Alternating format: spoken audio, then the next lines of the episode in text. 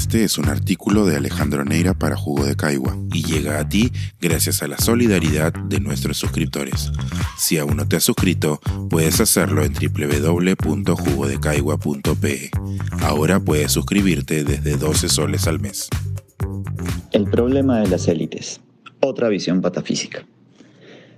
Y si en vez de buscar una reforma política y de partidos solo buscamos un Inca, al analizar mejor el problema de los partidos, o la no solución al problema, resulta que existe uno quizás más profundo, que es la participación de las élites en el sistema político.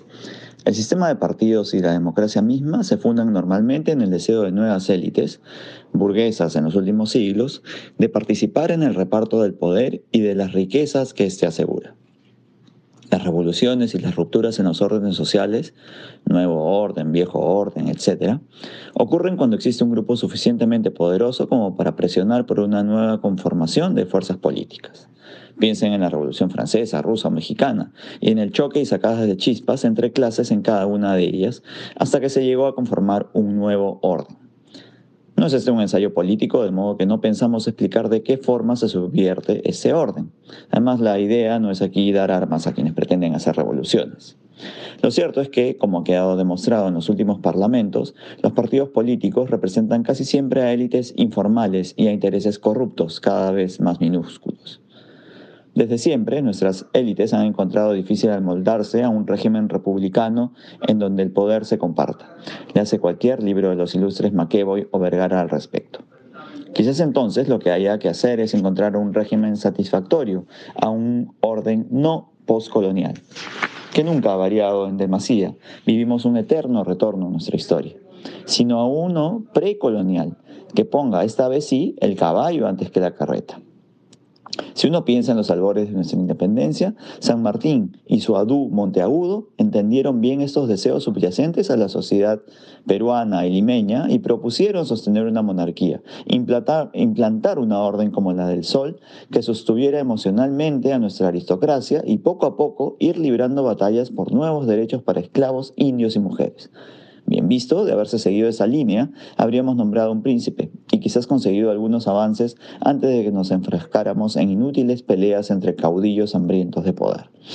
Quizás habría que, habría que pensar que si, como plantearon algunos intelectuales, nos la hemos pasado buscando un Inca, lo más oportuno sería implantar un régimen autoritario que recupere las maravillosas y ficticias historias de nuestro pasado prehispánico con un reino de perfecta armonía social, como imaginó el francés Louis Baudin y luego parodió el escritor francés también, Laurent Binet, en su notable Civilizaciones, novela que permitió a los incas conquistar Europa en esa ficción moderna, por supuesto.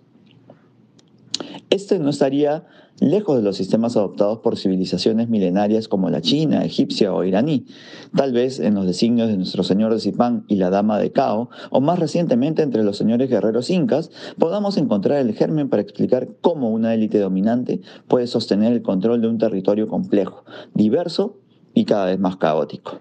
El problema, o mejor dicho, la solución patafísica, estaría entonces en elegir sin mayores parámetros democráticos o elecciones, que cuestan y cuyos resultados ya conocemos, una real panaca, que no es lo mismo que una panaca real.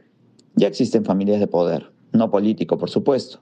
Entonces, quizás una repartición del país en curacasgos regionales al mando de poderosos caudillos locales, señores y damas, curacas o caciques, los nombres sí deben ser o al menos parecer peruanos, sería la mejor forma de recuperar un pasado que nos enorgullece, acomodar a una élite descentralizada y regionalista, además de paritaria, como exigen los cánones de la corrección política, y sobre todo adoptar una forma de representación que ayude a las élites a sentirse a gusto con el proyecto nacional que nunca hemos logrado realizar.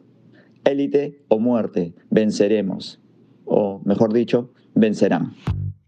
Este es un artículo de Alejandro Neira para Jugo de Caigua y llega a ti gracias a la solidaridad de nuestros suscriptores.